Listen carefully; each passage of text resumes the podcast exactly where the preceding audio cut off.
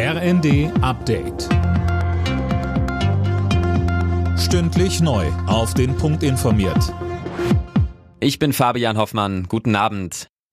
Das Bürgergeld kommt erstmal nicht. Der Bundesrat hat dem Ampelprojekt nicht zugestimmt. Die Länder, in denen CDU oder CSU mitregieren, haben sich enthalten bzw. mit Nein gestimmt.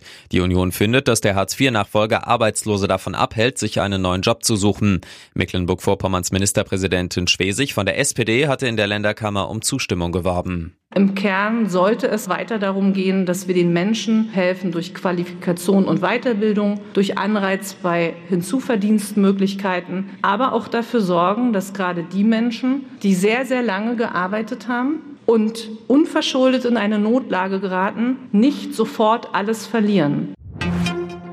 Gute Nachrichten allerdings für Gas- und Fernwärmekunden. Der Bundesrat hat die Dezember-Soforthilfe beschlossen. Haushalte und kleine Firmen bekommen die Abschlagszahlung für einen Monat erlassen. Die Rechnung übernimmt der Bund.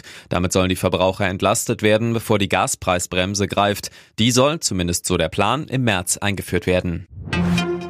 US-Präsident Biden und Chinas Staatschef Xi haben russische Drohungen mit dem Einsatz von Atomwaffen in der Ukraine verurteilt. Ein Atomkrieg dürfe niemals geführt werden, sagten sie nach einem Treffen auf Bali. Dort hatten sich Biden und Xi erstmals seit knapp zwei Jahren persönlich getroffen.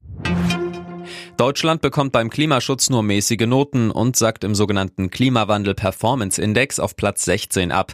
Gründe sind etwa das Hochfahren von Kohlekraftwerken und der Ausbau der Flüssiggasimporte. Spitzenreiter beim Klimaschutz bleiben Dänemark und Schweden.